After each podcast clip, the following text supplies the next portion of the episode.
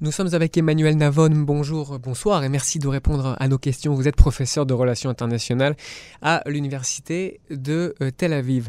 Vous venez de, rentrer d'un voyage en Chine au cours duquel vous avez euh, eu des entretiens avec une, partie de, l'élite économique chinoise, en tout cas de ceux qui, prennent des décisions sur ce plan-là. Euh, dans quel cadre vous êtes parti en, Chine et, et, avec quels objectifs?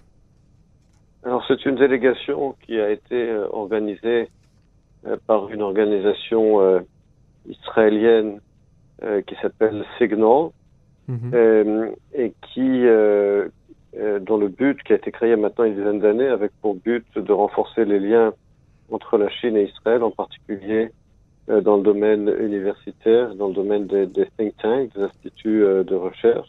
Mhm. Et donc c'est dans ce cadre qu'une délégation de décideurs israéliens et d'universitaires israéliens euh, a rencontré euh, des homologues euh, chinois, tant à Beijing, la capitale, où nous avons rencontré les plus importants think tanks en termes de politique étrangère, sécuritaire et économique, que dans la ville de Guilin au sud, où il y avait des rencontres plus informelles avec des figures importantes du ministère des Affaires étrangères, des, des, généraux de, de, de l'armée chinoise mhm. et des universitaires. Et côté israélien, c'était eux aussi des, personnalités importantes de, haut rang dans, dans, tous, les domaines que vous avez cités Alors nous avions euh, entre autres euh, l'ancien euh, vice-conseiller à la sécurité nationale Eran Lerman, qui est également vice-président du Centre de Jérusalem pour la stratégie mhm. et la sécurité auquel je suis moi-même membre. Dans la précédente délégation, il y avait euh, Yaakov Amidror, qui était lui-même euh, l'ancien euh, conseiller à la sécurité nationale, et puis des universitaires israéliens ou israélo-américains, tels que Gal Luft, qui est spécialiste, entre autres, des questions énergétiques, et également des conseillers en stratégie Hmm. Donc une belle délégation euh, israélienne de, de, côté, et puis, comme je l'ai dit, également du, côté chinois. Alors côté chinois, qu'est-ce qu'on qu'est-ce qu'on connaît d'Israël à, ce niveau-là? Je ne parle pas forcément ici, bien sûr, du, euh, du gouvernement, mais dans les universités chinoises, par, dans certains milieux économiques chinois, qu'est-ce qu'on, comment on perçoit Israël? Qu'est-ce qu'on sait d'Israël? Quelles ont été les réactions après ces rencontres? Alors, il y a deux types de, de rencontres. D'abord, j'ai également, euh, j'ai également parlé euh, à l'université de Beijing euh, au programme d'études judaïques. Donc, il y a un département véritablement d'études juives où mhm. les étudiants étudient l'histoire du peuple juif et, l'hébreu. Et évidemment, dans ce département, l'attitude vis-à-vis d'Israël en général est extrêmement positive, mais également vis-à-vis des décisionnaires et des faiseurs d'opinion l'approche vis-à-vis d'Israël est, vraiment positive, c'est-à-dire que la Chine euh, admire Israël pour son innovation, pour le fait que le peuple juif est un peuple ancien, comme le peuple chinois, donc il y a cette affinité euh, historique de deux peuples très anciens. Oui, je vous coupe, il se voit vraiment une destinée commune de ce point de vue-là, comme peut-être parfois on parle de ce genre de choses aussi avec les États-Unis, de démocratie par exemple. Là, sur d'autres bases, est-ce qu'ils se voient vraiment, euh, est-ce qu'ils vivent vraiment avec des points, est-ce qu'ils se, je reformule ma question, est-ce qu'ils sentent des points communs importants entre Israël et, la Chine à ce niveau-là? Alors, effectivement, l'affinité des Chinois pour Israël, c'est essentiellement euh, l'ancienneté historique. Mm-hmm. Euh, le, le, c'est quelque chose qu'il souligne souvent. Euh, le fait que tant le, les, les, Chinois que les, les, Juifs sont un peuple ancien, c'est quelque chose qui crée chez eux euh, une affinité. Ils sont tout à fait conscients également de la contribution euh, du peuple juif à, au patrimoine culturel et religieux de, de l'Occident mm-hmm. et à la contribution d'Israël comme pays euh, à euh, la technologie et à l'économie euh, internationale. Et donc sur tous ces plans, ils ont une attitude très positive de manière générale vis-à-vis d'Israël et du peuple juif. Pour eux, par exemple, comment ils réagissent face au BDS, par exemple? Parce que est-ce que même c'est quelque chose dont ils ont entendu parler? Non, pas du tout. Ce, genre de sujet ne les intéresse pas du tout. il faut bien comprendre que la Chine s'intéresse essentiellement à ses intérêts économiques et que s'intéresse à Israël pour la technologie euh, israélienne et bien entendu n'a aucune intention, intérêt à boycotter la technologie israélienne. Par ailleurs, sur les questions de conflit et de droits de l'homme, la Chine en général ne s'immisce pas dans ce genre de sujet, entre autres parce qu'elle sait qu'elle-même a de nombreux contentieux avec la communauté internationale, qu'il mhm. s'agisse du Tibet, qu'il s'agisse du Xinjiang, qu'il s'agisse de, de, Taïwan, qu'il s'agisse de la mer de Chine.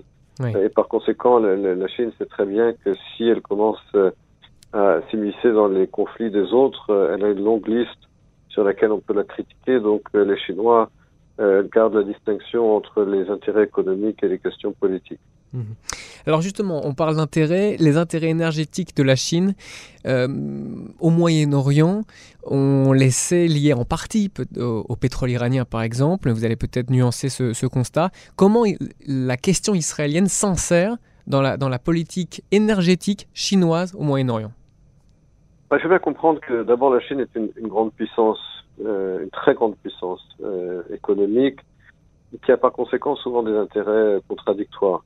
Il faut comprendre également que la, la contradiction, d'une certaine manière, fait partie également de la mentalité de la culture chinoise, d'être à la fois une économie capitaliste avec un régime qui se dit officiellement euh, communiste, mhm. euh, un régime euh, qui est à la fois autoritaire, mais dans lequel il y a une certaine également liberté. la, la, contradiction fait partie souvent de la, de la mentalité chinoise, et, et, la mentalité chinoise est très différente de la mentalité occidentale. Mhm.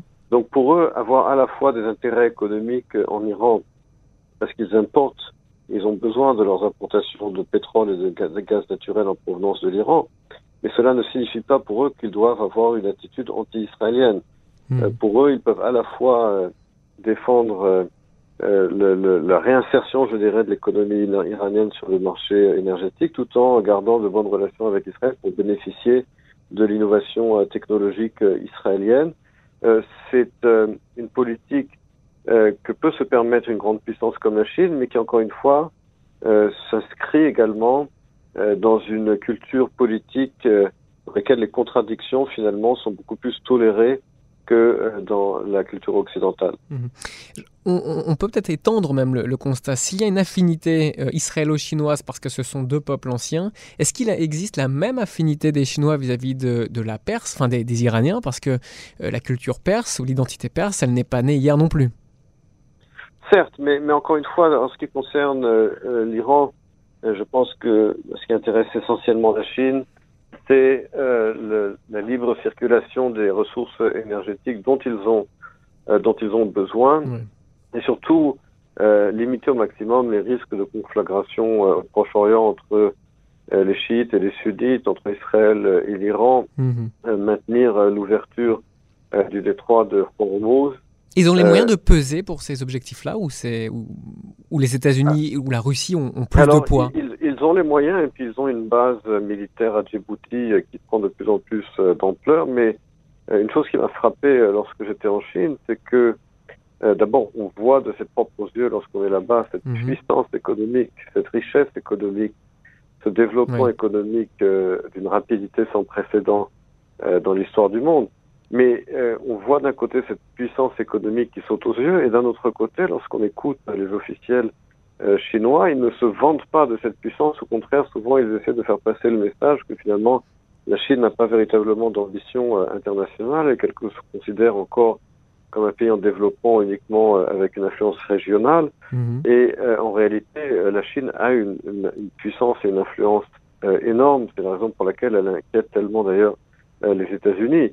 Et la politique du président Xi, c'est justement euh, de permettre à la Chine, par cette politique du, euh, euh, de, de, de, des infrastructures qu'il construit à travers le monde, le fameux BRI ou Belt and Road Infrastructure, euh, et cela est soutenu également par une, euh, une, puissance militaire qui ne fait que se renforcer et s'étendre.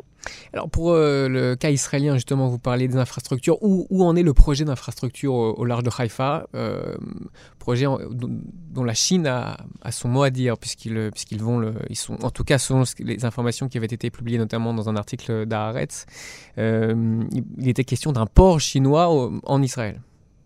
Tout à fait. Alors il y a de nombreux projets euh, portuaires et euh, euh d'infrastructures dans lesquelles les Chinois ont exprimé leur intérêt, leur intérêt, mais là, on s'aperçoit de plus en plus que, en particulier sous l'administration Trump, les États-Unis s'oppose de plus en plus à ce genre d'accords et de projets de coopération entre la Chine et Israël pour des raisons de, de, de sécurité, d'abord dans le mhm. domaine dans le domaine du cyber, mais également parce que c'est dans le cadre évidemment de cette guerre commerciale entre les mhm. États-Unis et, et, et, la Chine euh, dans lesquels l'administration Trump essaie de minimiser le plus possible l'influence euh, chinoise euh, dans le monde et les relations entre la Chine et les pays alliés des États-Unis. Et il ne fait aucun doute que de plus en plus Israël devra finalement choisir, semble-t-il, dans les prochaines années, en tout cas tant que Trump est au pouvoir, entre ses relations privilégiées avec les États-Unis et les avantages économiques que présentent les partenariats avec la Chine. Pour le moment, vous diriez qu'Israël a les, a les mains un peu liées euh, et, et le, son, le, sort de la relation israélo-chinoise reste largement suspendu aux relations Trump-Chine pour le moment? D'abord, Israël a les mains liées d'abord dans le domaine militaire, puisque les relations entre la Chine et Israël euh, avaient commencé à la fin des années 70, euh, justement dans le domaine militaire. Et puis, euh, depuis le début des années 2000, eh bien, les États-Unis ont quasiment empêché ces relations militaires, en particulier en, en, en obligeant l'annulation du projet Falcon euh, en 2000 et ensuite euh, en obligeant Israël à signer en 2004 euh, un, un, accord pour justement limiter au minimum, voire annuler euh, les liens militaires entre la Chine et Israël. Et donc aujourd'hui, ces relations entre la Chine et Israël elles sont essentiellement dans le domaine économique, mais là aussi, même dans ce domaine, eh bien, Israël a de plus en plus euh, effectivement euh, les Maliens ou les États-Unis, et cela avait été dit ouvertement par John Bolton, l'ancien conseiller à la sécurité nationale lors de sa dernière visite en mhm. Israël, où les États-Unis finalement disent de plus en plus clairement qu'ils s'opposent aux relations privilégiées qui existent aujourd'hui entre la Chine et Israël. Mhm. Et cet état des, choses, c'est quelque chose qui, pèse dans les relations israélo-chinoises. Vous, avez senti, vous, deux semaines, je crois que vous avez été dix jours, deux semaines en Chine, vous avez senti que, ces accords pouvaient être euh, perturbés, entre guillemets, par, euh, une forme de présence américaine, euh, d'œil américain qui empêcherait d'aller trop loin dans la coopération? Bah, Disons que souvent nos interlocuteurs chinois nous ont effectivement demandé euh, se sont inquiétés, je dirais, de cette ingérence grandissante des États-Unis et voulaient savoir euh, quelle était finalement la politique d'Israël, quelle serait la position euh, d'Israël. Et là, je dois dire qu'il y a un manque de, de, de réflexion stratégique au niveau israélien. et c'était d'ailleurs l'un des buts de notre visite, de notre voyage, justement de développer une véritable stratégie et de ne pas réagir au coup par coup. Mais elle existe cette stratégie ou pour le moment Israël balbutie un petit peu? Alors, je pense que justement, pour l'instant, Israël balbutie, d'où l'intérêt euh, et, et la, la, valeur ajoutée, je dirais, euh, d'une organisation comme euh, Signal qui a organisé cette visite, ou de think tank comme le GISS, le, Centre de Jérusalem pour la, la, stratégie et la sécurité, justement, pour présenter une stratégie claire au gouvernement, au gouvernement israélien on va terminer sur ce sujet chinois. Signal, justement, en quelques mots, est-ce que vous pourriez nous en dire plus? Son, impact? Est-ce que, est que Signal a vraiment l'oreille du gouvernement israélien? Alors, c'est une organisation qui, comme je dis, a été créée euh, il y a dix ans, qui a pris euh, pas mal d'ampleur, mhm. euh, qui, organise plusieurs fois par an des rencontres entre dirigeants, décideurs et, et faiseurs d'opinion chinois et israéliens. Je pense qu'aujourd'hui, le gouvernement israélien, le ministère des Affaires étrangères, reconnaît tout à fait euh, la valeur ajoutée, la contribution euh, de cette organisation aux relations sino-israéliennes. Hmm. Emmanuel Lavon, merci beaucoup pour cette, cet éclairage sur votre voyage en Chine. Merci.